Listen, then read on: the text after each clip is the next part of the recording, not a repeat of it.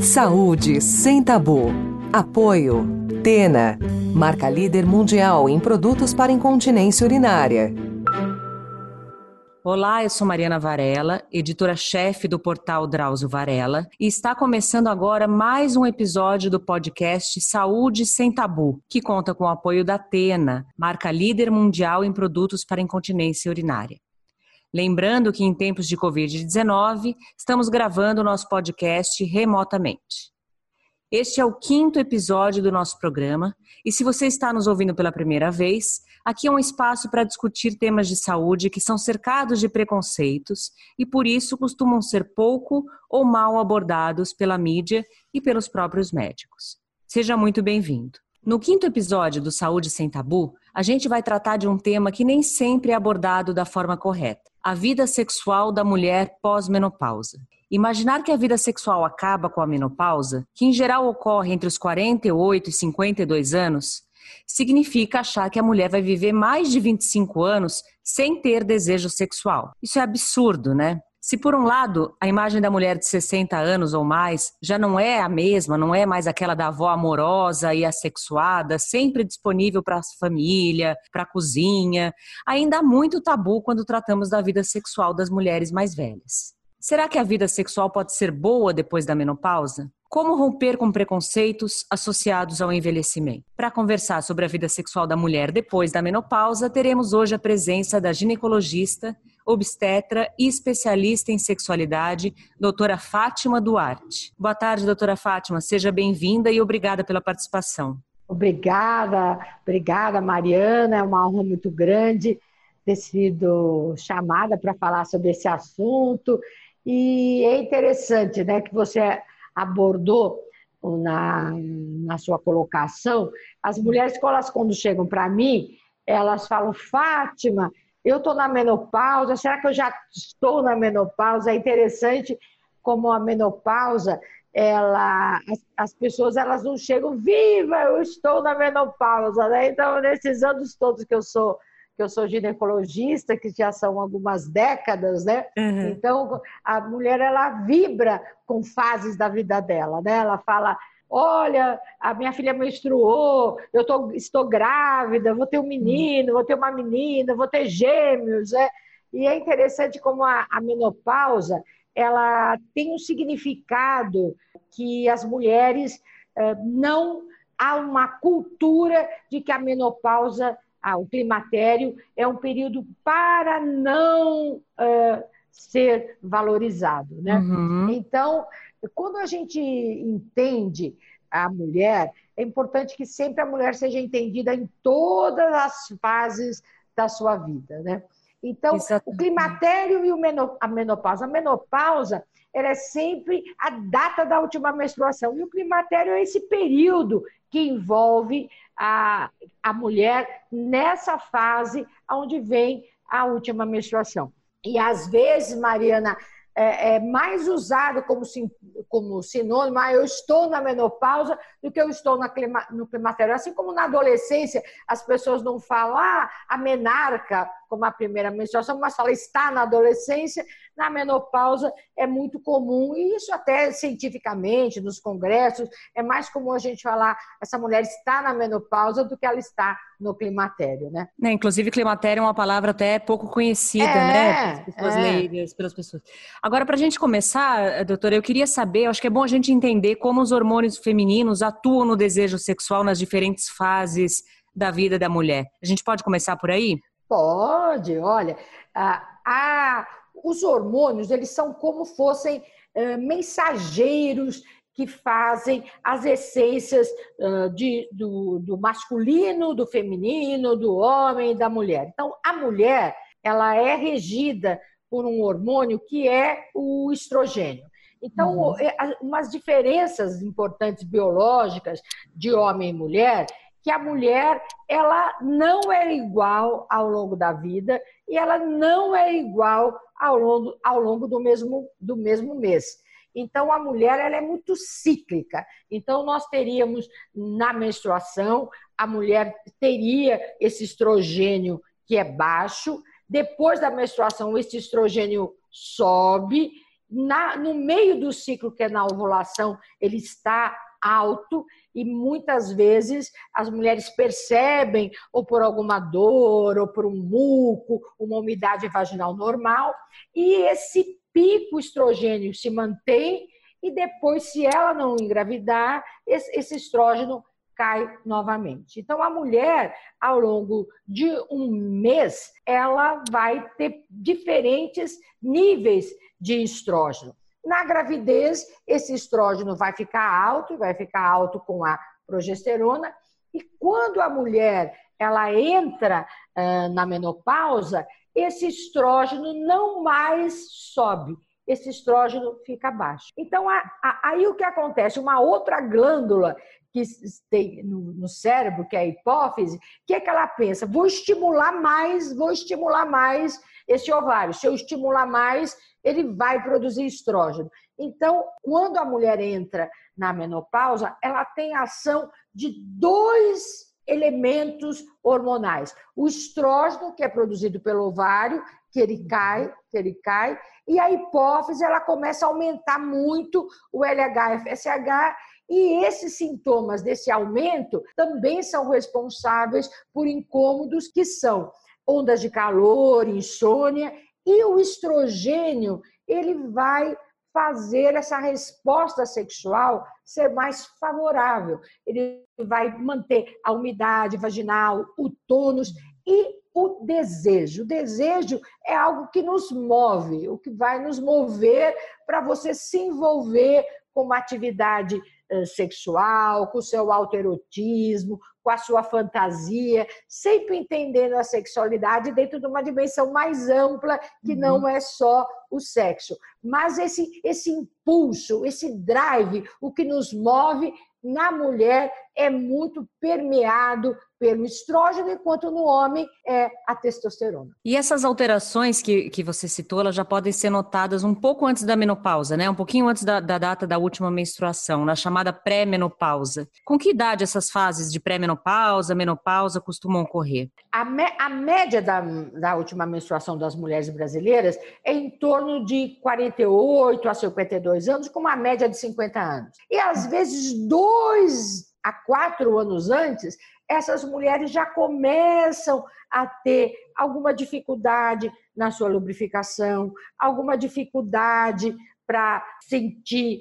é, para os ciclos serem totalmente regulares e também uma dificuldade para se envolver nos jogos eróticos e nos jogos sexuais. Então, a gente sempre fala que os vínculos que envolvem a sexualidade, a, a, os pilares da sexualidade, eles são pilares relacionais, estão muito é, mantidos pela relação, pela questão biológica, pelo biológico e pelo emocional, psicológico e socioemocional.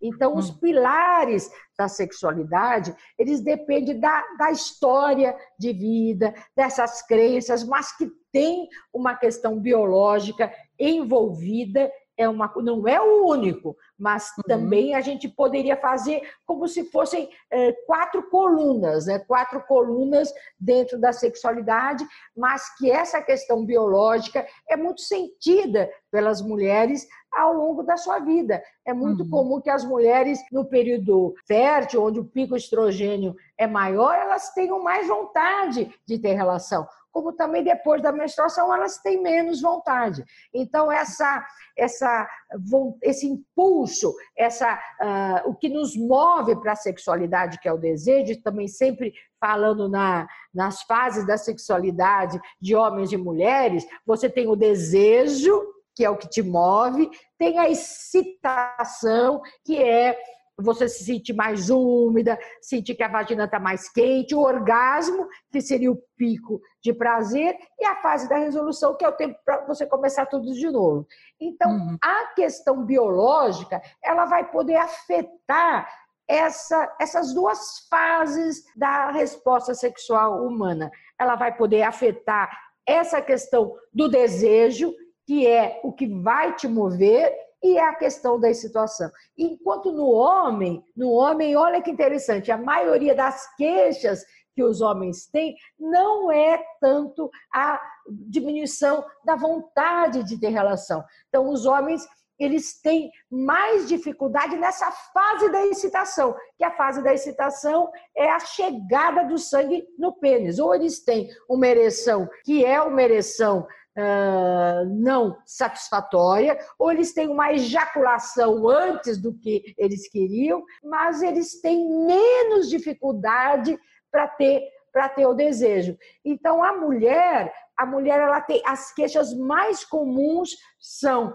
é, diminuição do desejo e da diminuição da excitação. E aí também a diferença de homens e mulheres é importante se a gente pensar como se fosse vai uma, um sistema de, de chegada de líquidos, né? O homem com 50 ml, ele tem 50 ml, ele vai ter a ereção pronta. E nós precisamos de 500 ml. Quer dizer, 50 ml para nós não, não vai ainda resolver nada. Então, nós, mulheres, precisamos de mais engaje para sentir a excitação. E a questão hormonal, ela vai pegar, veja, essas duas fases. A questão do desejo e a questão da excitação. Muitas mulheres elas é, sentem o impacto né, da chegada da menopausa, do climatério. Outras, outras dizem que não sentem nada, não sentem nenhuma alteração. É, os sinais da, é, da, menopausa, do climatério sobre a sexualidade variam de mulher para mulher também, doutora? Variam, viu, Mariana? Mas é interessante que de cada quatro mulheres, só uma não tem sintoma. Veja, então a maioria ela vai ter sintomas, que são sintomas, aquelas duas glândulas que vão ficar uh, diferenciadas, então você vai ter uh, diminuição da o, a mucosa vaginal, ela vai ficar mais fina, mais adelgaçada, com uma lubrificação menor, mas isso vai acontecer independente se a mulher tem vida sexual ou não, ela vai ter outros problemas, que são problemas de labilidade, de humor, um dia ela está mais alegre, outro dia ela está mais, tá mais triste, as insônia, insônia, dificuldade de entrar no sono profundo, ela vai ter uh, mais uh, sudorese, que é uma onda de calor, com acompanhada de um mal-estar, de um rubor facial, os cabelos molhados. Então, é um mal-estar que incomoda muito, independente dela ter a vida sexual ou não. Então, uhum. muitas vezes, essa, essa mulher que ela está sozinha, ela não está com uma parceria, ou essa parceria também está não tendo uma vida sexual, essa mulher também vai se impactar pela questão da menopausa. E além de outras questões que são as questões que são invisíveis, né? que é a uhum. questão cardiovascular, a questão óssea, a questão da uhum. memória, a questão da cognição. Então, essas, mas a maioria das pessoas que me procuram, elas procuram por essa, por essa queixa. A modificação da, da, e também o que a gente vê também já hoje, também questões urinárias, porque uhum. essa questão da umidade que vai para a questão vaginal, que o estrogênio, ela acaba afetando também esses órgãos que estão perto, a uretra. Então, essa mulher passa a ter infecções urinárias que não tinha, ela passa a ter algum, um pouco de incontinência, ela vai ter dificuldade para segurar a urina, coisa que ela não tinha antes. Então, isso, o estrógeno, ele vai agir muito nos órgãos-alvo, que é a, a vagina, a vulva, e não esquecendo que vai, o primeiro fator é o útero, né? Então ela vai uhum. impactar essa menstruação que não vai vir, ou essa menstruação passa a vir irregular, ou com uhum. muito sangramento, ou com cólica, ou com escape. Então ela vai ter essa. Ela vai. É muito difícil ela não se aperceber desse período. E, doutora, essas alterações fisiológicas podem afetar também a saúde mental, né? E isso somado ao, ao, estereótipo né, negativo que a menopausa simboliza, né? Que ainda é cercada, a menopausa é cercada de tabus também. Isso tudo pode afetar a vida sexual da mulher? Por que que isso ocorre? Olha, sempre, é, homens e mulheres, à medida que vão envelhecendo, que vão vivendo mais, você tem uma diminuição uh, do desejo e da qualidade da sua uh, sexualidade. Então, uhum. você vai, se você pensar do ponto de vista de, de frequência e de impulso, tanto homens e mulheres, eles vão ter modificações ao longo da, da sua vida sexual. Agora, nas mulheres, é interessante que quando você vê mulheres de 50 anos, essas mulheres, elas tendem a não se valorizar, elas têm em geral uma autoestima alterada, porque você não tem esse significado. A vida ela é feita de significados. Então, a cultura, a sociedade, a, as histórias, elas sempre colocam essa mulher de 50 anos como numa atitude mais inferiorizada ou menor em relação ao homem dos 50 anos. Então, esse homem de 50 anos muitas vezes está vivendo o auge da sua maturidade, da sua profissão, e se ele se envolve dentro de uma relação com uma mulher mais jovem ou com uma parceria mais jovem, em geral existe essa tolerância e essa aceitação maior que essa mulher de 50 anos. Mas o que são é a construção cultural. Então, nós temos que fazer entender essa construção dentro de, uma, de algo que pode ser modificado. Então, antes, você muito bem disse, as mulheres elas se preparavam aos 50 anos para encerrar a sua vida e eu ser avós. Hoje, essa mulher aos 50 anos, ela também está usufruindo, ela está dentro do mercado de trabalho. Hoje você tem mais de 50% das famílias brasileiras, as mulheres são as chefes de família, então, essas mulheres, elas vão chegar aos 50 anos com filhos, muitas vezes, que são filhos ainda uhum. adolescentes. Se essa mulher foi mãe aos 50, aos, aos 43 anos, ela vai estar discutindo alfabetização com 50 anos, ela vai discutir qual é o método que é mais igual. Então, se essa mulher, ao longo da sua vida, ela teve uma valoração do seu espaço dentro da sociedade, se essa mulher tem uma independência econômica, porque não existe independência afetiva sem independência econômica, até pode ter o contrário, ela pode, às vezes, ter independência econômica e não ter afetiva, mas o contrário é muito difícil.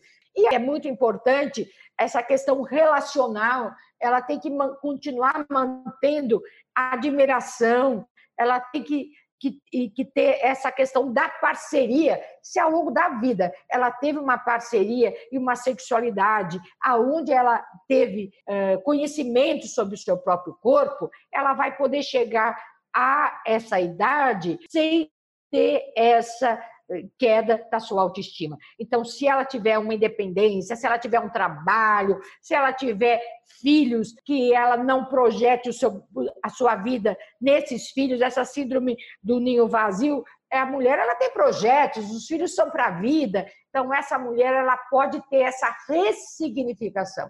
E ela tem que conhecer a si própria. Então, essa mulher que não se conhece, essa mulher que nunca se examinou, essa mulher que não se toca, ela chega na menopausa, não molha, não umedece, ela vai achar que até isso está diferente. Porque essas transformações, ela já vem vindo. Ela percebe aos 40 anos que ela não está igual a uma 20. Então, essas modificações, essas ditaduras dos corpos, né? Dos corpos, os cabelos lisos, as bocas finas, os corpos magros, que muitas vezes não condiz com o biotipo brasileiro. Então, essa, essa valoração da juventude, ela acaba impactando mais ela tem essa diferença de gênero, ela não é igual para homens e mulheres. Eu sinto que há muito preconceito e desinformação acerca da sexualidade, né, da mulher após a menopausa, que a, e a sexualidade ainda está muito veiculada a uma imagem de juventude, né? Então a, a gente ainda vê muito muito essa relação, né? Essa ideia de que a mulher, ao envelhecer, ela tem que abrir mão da sexualidade ou ela deixa de ter desejo.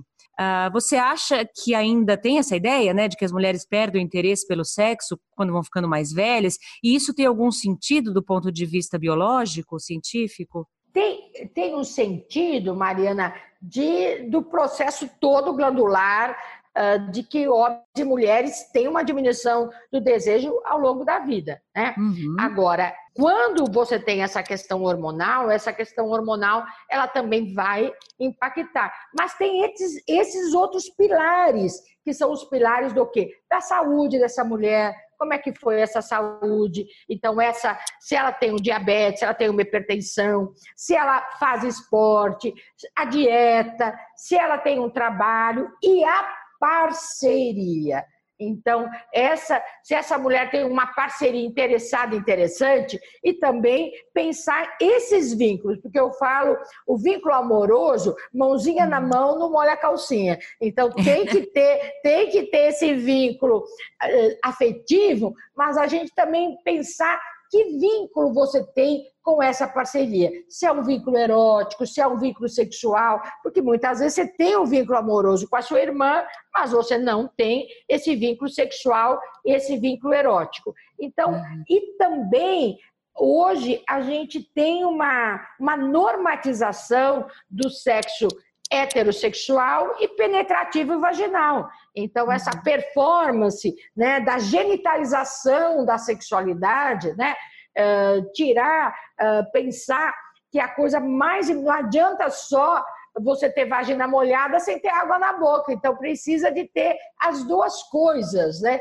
Então, essa mulher manter essa, essa parceria, manter essa história, agora que há um dado biológico, tanto que esse dado biológico todos podem ser melhorados, ou com uma reposição hormonal sistêmica ou local. Mas esses outros pilares, que é o pilar da parceria, o pilar socioeconômico, o pilar da educação, isso não vai ter terapia de reposição hormonal que vai, normar, que vai melhorar. Então, essa mulher vai ter que ter um entendimento, mas às vezes é uma janela de oportunidade para ela ter esse seu novo significado. Muitas vezes essa mulher de 50 anos, de 48, que vai te procurar, ela às vezes nunca se tocou, ela nunca se olhou. Ela, você fala, você já viu a sua vulva? Ela acha que a vulva dela é feia. Até nem chama de vulva, chama de vagina. Ela acha que esse lábio está tá maior, que tem pelos pubianos que estão brancos.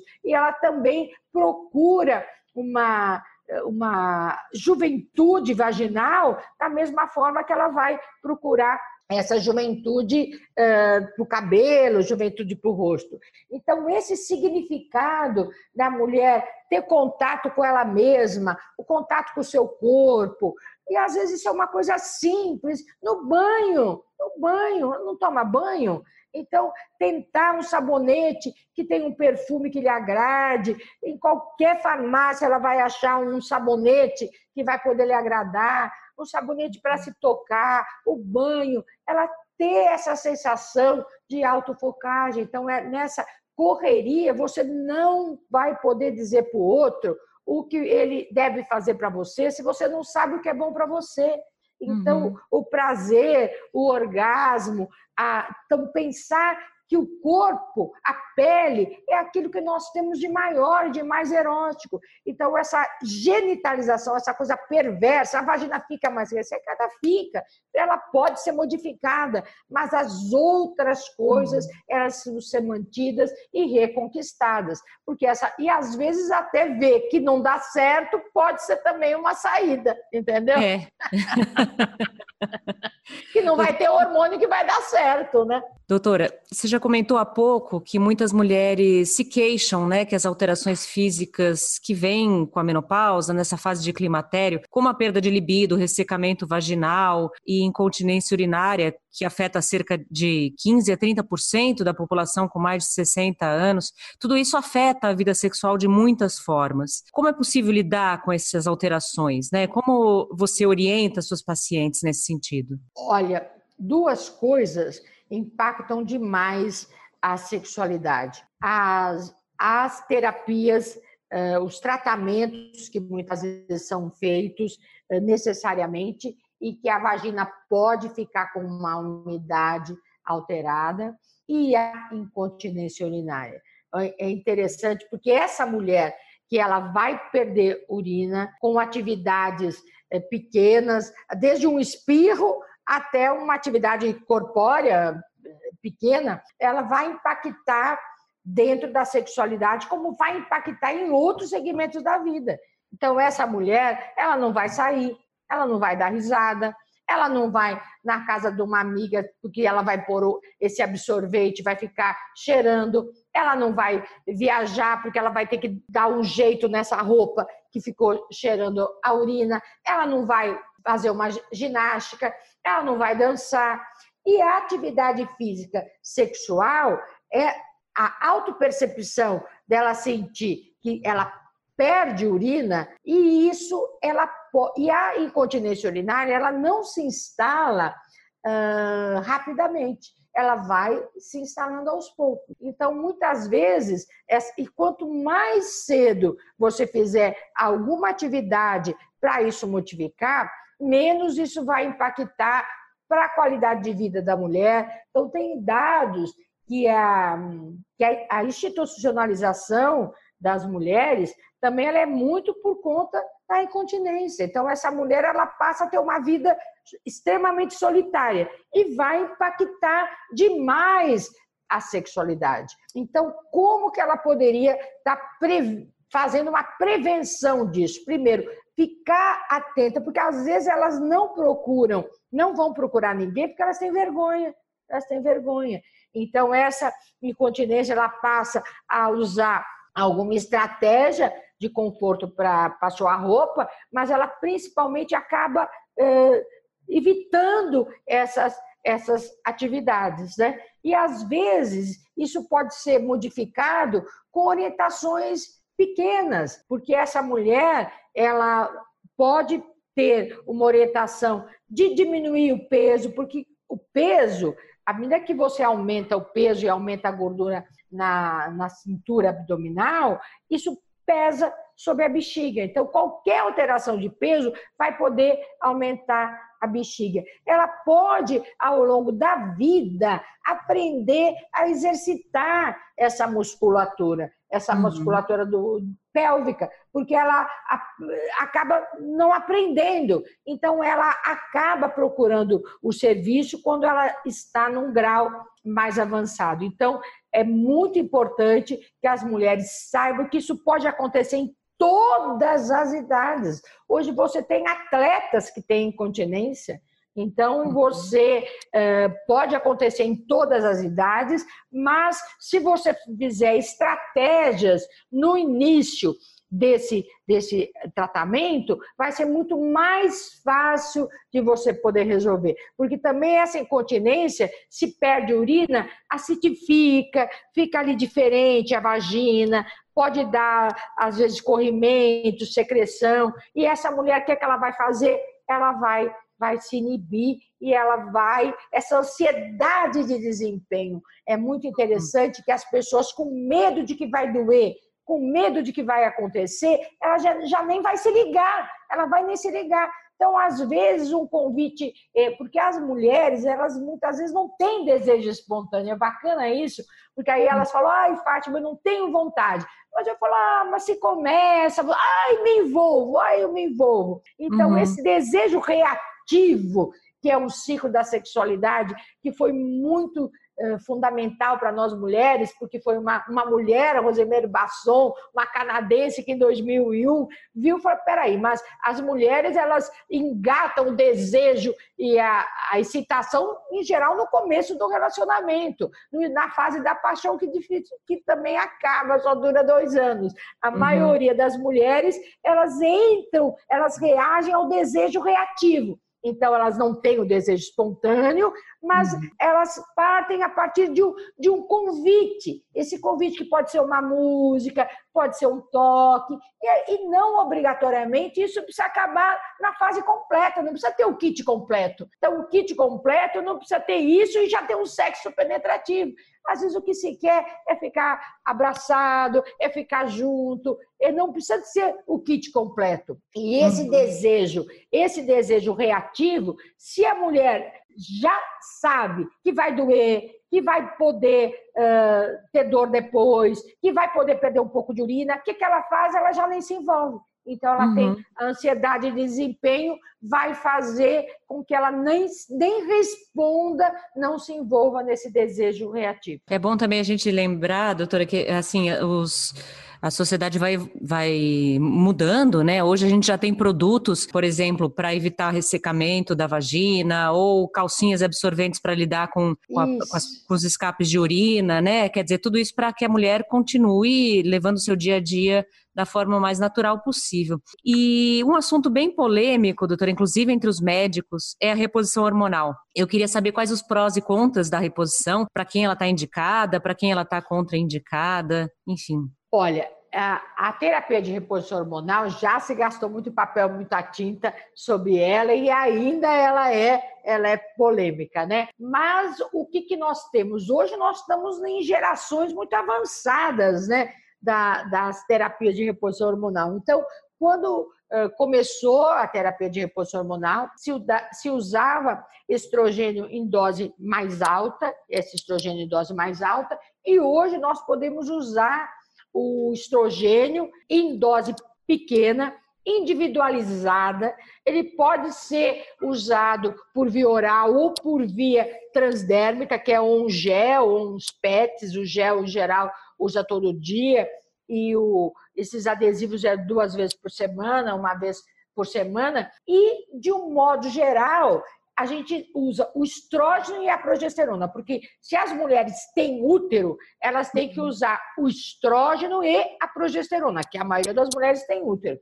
E uhum. aquelas que não, que, que têm útero, elas têm que usar um pouquinho de progesterona, não porque o benefício da progesterona é o grande hormônio da gravidez, é o grande, não existe gravidez sem progesterona, mas ela na terapia de reposição hormonal a gente não precisa da progesterona, mas quando você faz a terapia de reposição, você precisa de um pouco de progesterona para evitar que essa linha do útero cresça, é o uhum. endométrio que é o que descama. Então, quando você faz a terapia de reposição hormonal, o grande medo que as mulheres têm, ai, vai me dar câncer, vou ter câncer, é. vou ter câncer de mama, vou ter câncer de útero. Então, para o útero, a reposição de estrógeno e da progesterona em doses adequadas. E hoje se sabe que essas individualizações podem ser feitas com muito cuidado. Então, qual é a contraindicação absoluta? Se a mulher teve um câncer estrogênio dependente. Então, se ela teve um câncer de mama,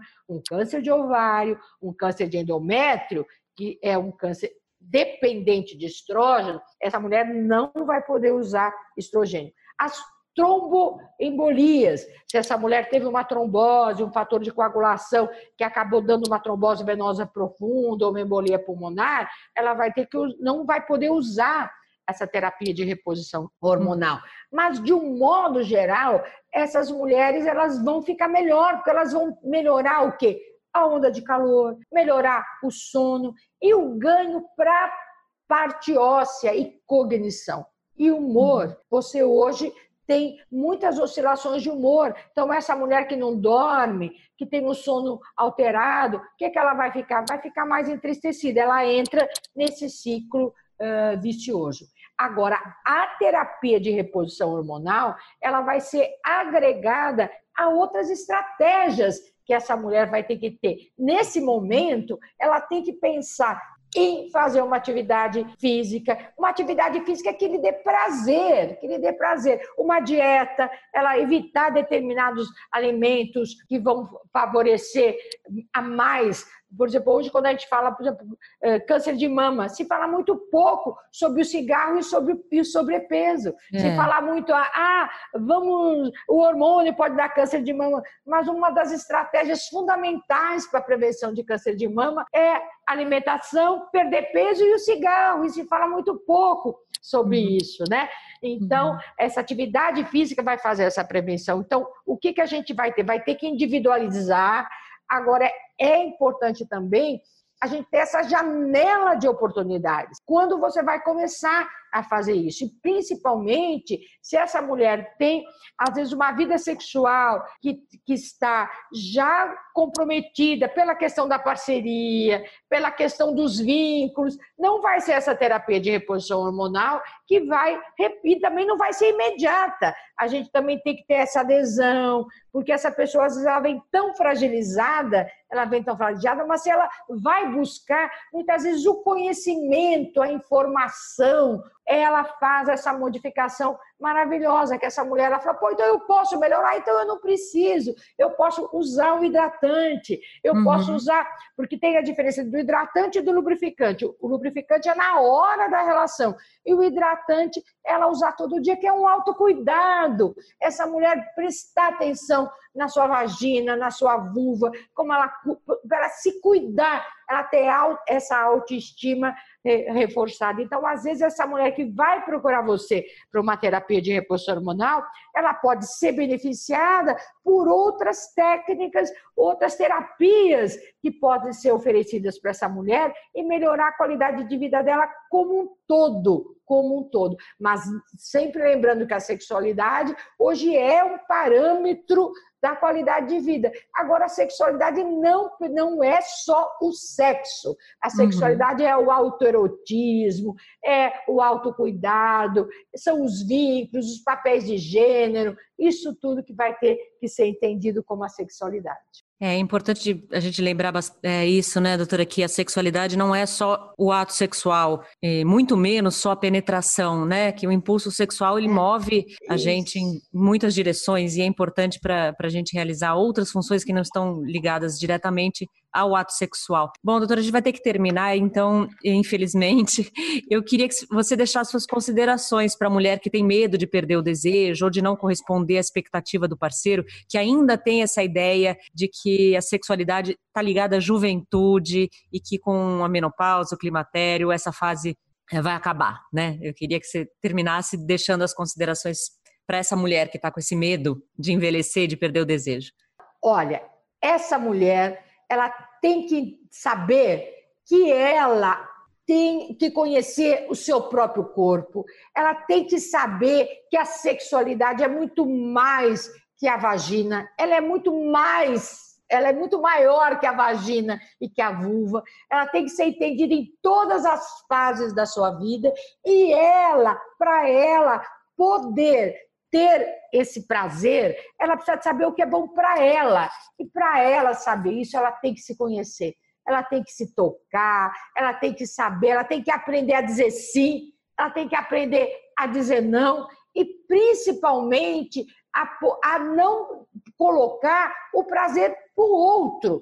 Ela hum. tem que buscar essa, esse prazer sexual dentro do que ela encontra para ela.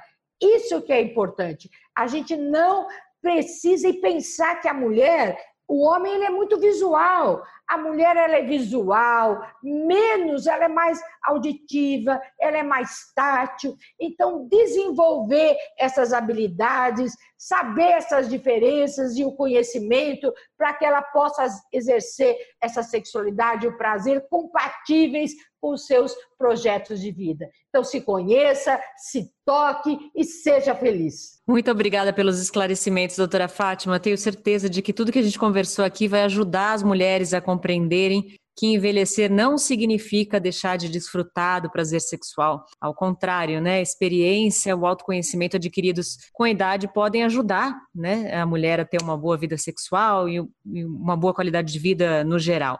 Lembrando ainda que essa temporada do Saúde Sem Tabu tem o apoio da Atena, marca líder mundial em produtos para incontinência urinária. Aproveito então para encerrar o programa e deixar aqui mais dois recados rápidos. Primeiro, para quem ainda não conhece, o portal Drauzio Varela tem mais três podcasts. O Drauzio Cast, que são áudios que o Dr. Drauzio gravou ao longo da carreira, o Entre Mentes, que trata de saúde mental, e o Porquê Dói, que aborda as principais dores e suas causas. Vale muito a pena conhecer e conferir. Obrigada, cuidem-se e até a próxima. Você ouviu Saúde Sem Tabu. Apoio Tena, marca líder mundial em produtos para incontinência urinária.